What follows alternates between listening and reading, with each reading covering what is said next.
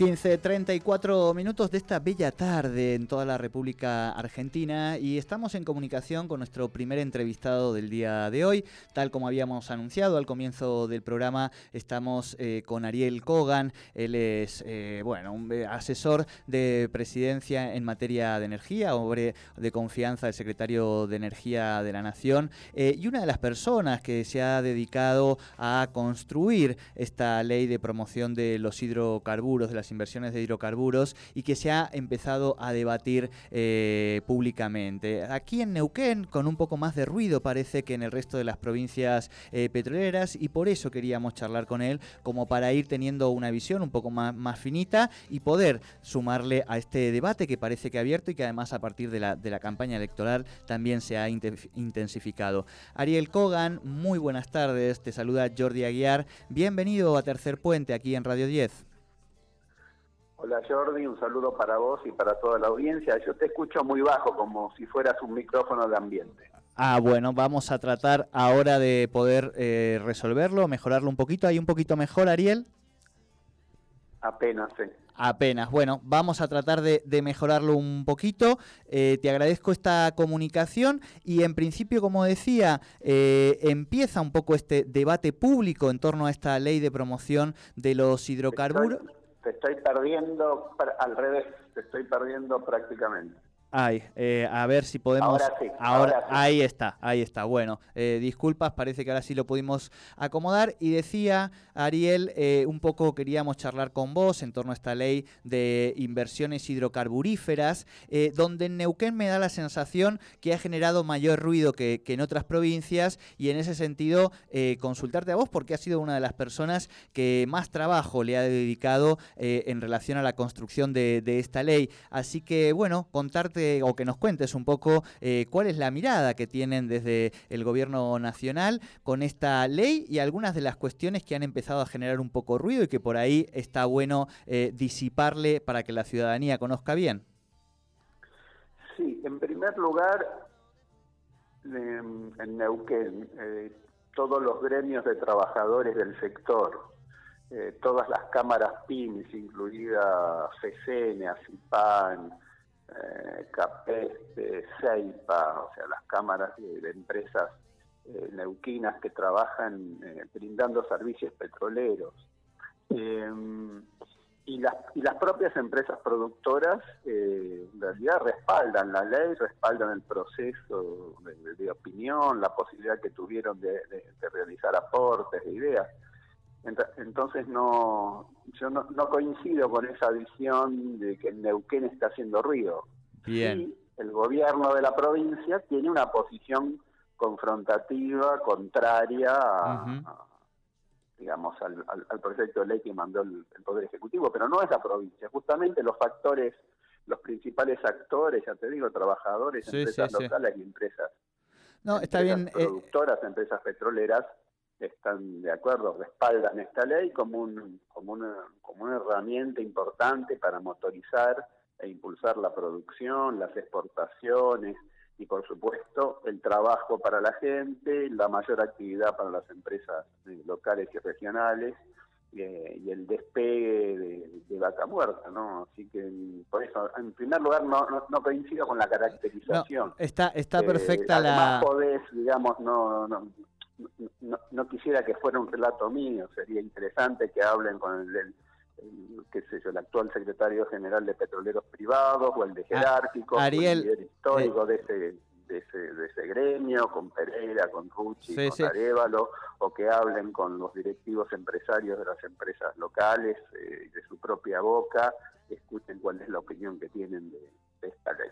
Pero respecto del gobierno de la provincia, Sí, efectivamente el gobernador eh, Gutiérrez tomó una posición de confrontación desde el propio inicio de este proceso, mucho antes de que se conozca eh, el texto de la ley, el texto del, perdón de la ley, del, proyecto de ley, porque es un proyecto que está en, el Senado en este momento. Eh, desde el mismo momento en que se le pidió opinión respecto de cuáles tenían que ser las los aspectos fundamentales para incorporar en una herramienta como esta, el gobernador, bueno, eligió ese camino y es respetable, pero Lo que no, no coincide es con el resto de los gobernadores del país, salvo en algún momento Mendoza por un posicionamiento más político partidario que por otra cuestión, eh, y, bueno, y nadie más, digamos, ¿no? Es como una, una letanía su, su oposición al, al proyecto de ley, así que no, no, no comparto esa apreciación. Por supuesto que tiene mucha potencia el gobernador de la provincia haciendo este tipo de declaraciones eh, junto al ex gobernador Jorge Zapal, tiene una potencia mediática que no se excede largamente, ¿no? A, bueno, a quienes estamos trabajando en este, en este proyecto. Claro. Eh, Ariel, quería decirte que en realidad eh, me había expresado mal, pero lo que quería especificar justamente era lo que vos después has aclarado, porque además entiendo que es una ley que ha tenido todo ese trabajo previo y permanente de los distintos sectores, digamos, aquí en Neuquén, que vos enumerabas, pero me refería justamente y específicamente un poco más eh, en cuestión al, gobernador y al gobierno de, la provincia y no así al conjunto de los actores que conforman la industria carburífera. En ese sentido, uno de los aspectos mencionados, en este caso por el ex gobernador eh, Jorge Zapag, eh, tiene que ver con el artículo 90, que eh, en, su mirada el planteo es que no, no termina como de especificar eh, si hay algún tipo de, intervención en, materia de las provincias, o de injerencia en materia de nación con respecto a los derechos de las provincias, pero entiendo que, que esa formulación o esa redacción que no se refiere a eso, ustedes también han planteado que incluso se puede modificar y que están abiertos a esas modificaciones, ¿no? Sí, yo para, para aclarar un poco de qué se trata esta ley, esta es una ley de promoción de inversiones, no es la ley de hidrocarburos. Vos sabés que la ley de hidrocarburos, que es la ley 17.319, famosa ley para el sector, es prácticamente eh, un código, como si fuera el código minero para la minería o el código civil y comercial para el resto de las actividades eh, económicas y en la vinculación de las personas, ¿no? Y eso eh, tiene solamente dos modificaciones, eh, a pedido básicamente, una pedida de las provincias que querían incorporar, pidieron incorporar eh, el almacenamiento subterráneo de gas como concesión, de la misma forma que ahí hay concesiones de mm, transporte, concesiones de explotación y exploración, tanto de gas como de petróleo, pidieron incorporar en el, cuerpo de la ley eh, la posibilidad de concesionar el almacenamiento subterráneo de gas. Eh, ese es una, y y el, otro artículo, el famoso artículo 90, es exclusivamente cambiar el nombre eh, que está en la ley, de la 17319, que cuando se refiere a la autoridad de aplicación se refiere al viejo nombre que tenía en aquel momento el área de energía, que era un ministerio. Cambió la palabra ministerio por la palabra secretario.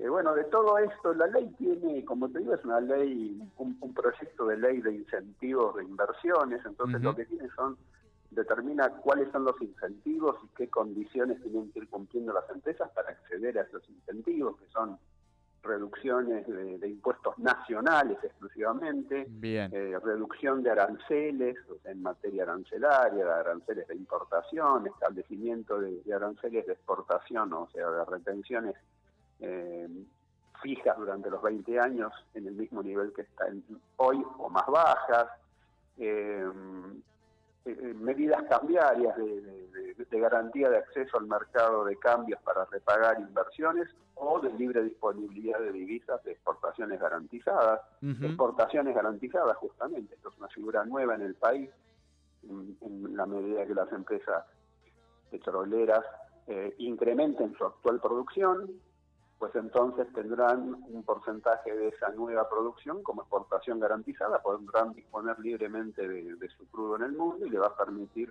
hacer mejores negocios porque podrán planificar mejor su comercialización y el 50% de, de, esas exportaciones podrán disponerlas libremente y no tendrán que ingresarlas al mercado de cambios eh, nacional.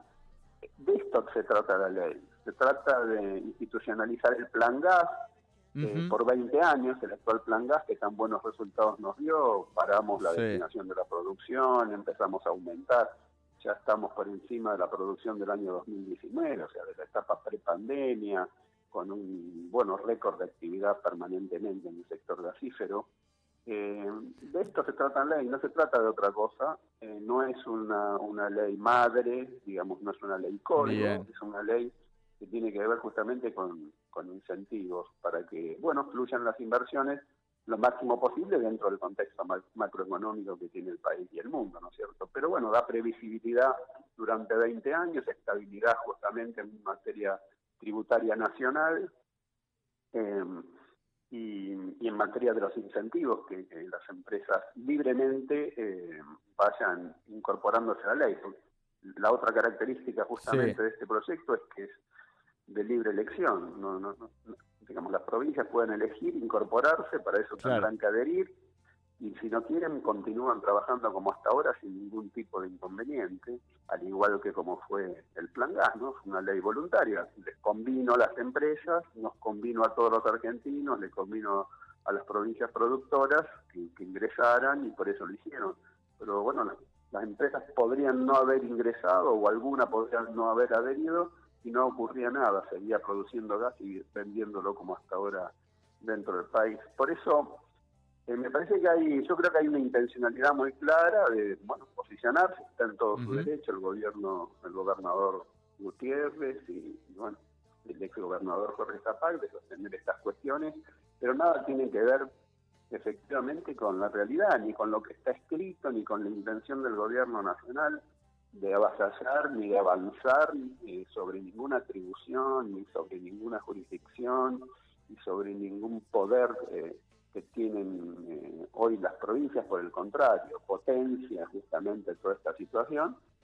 Y también lo extraño, realmente, muy extraño, es que el gobernador de la provincia, que lejos, pero por lejos se va a ver más favorecida, más favorecida a su gente, más favorecida a sus empresas, el propio Estado provincial con mucho más flujo este, recaudación en materia de regalías y de impuestos provinciales, porque va a haber más actividad, sea justamente quien esté trabando este, y haciendo, digamos, esgrimiendo cuestiones que no existen contra una herramienta que, bueno, que va a dar efectivamente mayor potencia a la actividad hidrocarburífera.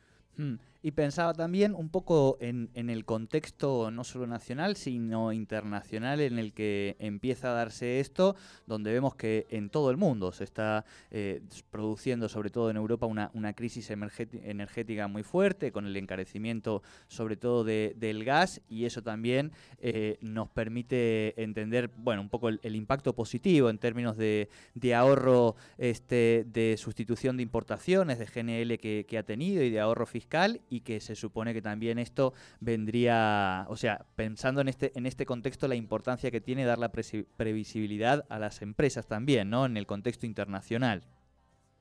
Sí, mira, Jordi, el presidente cuando nos, nos instruyó para que pongamos en marcha el plan gas, y esto es la continuación del plan gas en todo el sector hidrocarburífero, eh, lo que nos planteó justamente es eso, hay que darle previsibilidad a la inversión con reglas claras, con estabilidad en el tiempo, y eso va a permitir el flujo de, inversiones que van a posibilitar el desarrollo de la actividad. Bueno, el plan gas nos permitió otorgarle previsibilidad tanto en volumen como en precio a las empresas. Entonces, bueno, tienen contractualizado eh, tres años de aquí en adelante, con lo cual, bueno, hay un precio y hay un volumen que les permite proyectar y planificar sus inversiones y hacerlas. De hecho, lo hicieron eh, a una velocidad febril, porque todas las empresas, con todos sus trabajadores y todas las empresas de servicios, se pusieron al hombro este desafío de poner a producir el sector que estaba absolutamente paralizado. paralizado en septiembre-octubre del año pasado. O sea, no, absolutamente paralizado. Los equipos estaban todos parados, no había un solo equipo trabajando, ni perforando, ni, ni haciendo una sola fractura, ¿no? Y efectivamente se lo pusieron al hombro, eh, pero, pero claro, claro, había un incentivo económico que le, bueno, le genera, efectivamente, que le genera rentabilidad y le genera un panorama eh, que le permite planificar sus inversiones. El precio que estamos pagando en Argentina, el gas, el precio promedio del plan gas, es eh, 3, dólares con 50 centavos, promedio, ponderado entre el volumen y, por supuesto los distintos precios que ofertaron cada una de las empresas. Imagínate que tenés que comparar ese precio, 3,50, contra 17 dólares que es el precio que a futuro tendríamos que, pagar en invierno. Bueno, habrá que ver cómo evoluciona, pero si hoy queremos comprar GNL para invierno, gas natural licuado, ese que viene por los barcos y que tenemos que importar todos los años, porque todavía no tenemos capacidad de transporte suficiente para llevar nuestro gas, tenemos que compararlo contra 17, o lo tenemos que comparar contra también los 17 dólares que cuesta hoy la misma unidad de calor eh, del gasoil, que es el otro combustible alternativo que si no tenemos gas quemamos en nuestras centrales térmicas, y que también es básicamente importado. Ni hablar con los 35, 36 dólares que hoy cuesta el GNL en el mundo, ¿no? Porque efectivamente todavía estamos saliendo del invierno del hemisferio norte, que es donde más se consume. Entonces, eh, bueno, el plan gas funcionó y esto no quiere decir que nos, eh, que nos, eh, digamos, que nos, nos quite de encima el efecto que va a tener esta crisis energética en el mundo, por supuesto, no nos blinda para nada, pero sí nos protege y nos protege mucho. Por cada metro cúbico adicional de gas argentino, pues nos estaremos, nos estaremos ahorrando entre, entre 13 y 15 dólares eh, por millón de BTU. Digamos, es mucho, efectivamente, y bueno, y eso es un costo eh, menor para el usuario, para las industrias que utilizan gas y electricidad también, por supuesto, y ni que hablar para el Tesoro en materia de subsidios y en materia de divisas, ¿no? Porque todo esto que te decía, GNL de los barcos y, y gasoil, importado. Primero hay que poner los dólares y depositarlos. Cuando ven que está el depósito acreditado, recién bajan el gasoil o, o, para el barco de GNL, ¿no? Claro. Eh, Ariel Kogan, eh, muchísimas gracias por este primer contacto con, Tercer Puente y por nada, aclarar este varios mensajes que, nos dicen que, muy claro, así que le agradecemos muchísimo este contacto con Tercer Puente. Buenas tardes. siempre, a disposición, Jordi, decirte nuevamente, mira, la ley tiene 110 artículos o 109. Si algún inconveniente tiene algún gobernador o cualquier actor, porque las, empresas son actoras principales y los trabajadores y las empresas locales también, el, gobierno nacional tiene el más mínimo inconveniente de sobre, sobre aclarar, aunque no sea necesario, sobre aclarar en, en el texto cualquier redacción. Así que bueno, en realidad por eso resulta un poco sorpresivo que por una duda que tenga de redacción eh, el gobernador en un artículo, bueno, la emprenda contra la ley como si fueran Don Quijote y Sancho Panza contra los molinos de viento, ¿no? Bueno, pues no son justamente el molino de viento caballeros andando, son molinos, chocarán contra las aspas del molino. Muy buenas tardes, Ariel. Hablábamos entonces con Ariel Kogan, este asesor presidencial en materia energética, en torno al proyecto de ley de inversiones hidrocarburíferas. Eh, muy clara la exposición. Y bueno, dentro de poquito, obviamente, empezará su tratamiento y allí de nuevo. Así que seguiremos nosotros con este debate de una ley que se presume muy importante para el impacto aquí en la provincia de Neuquén.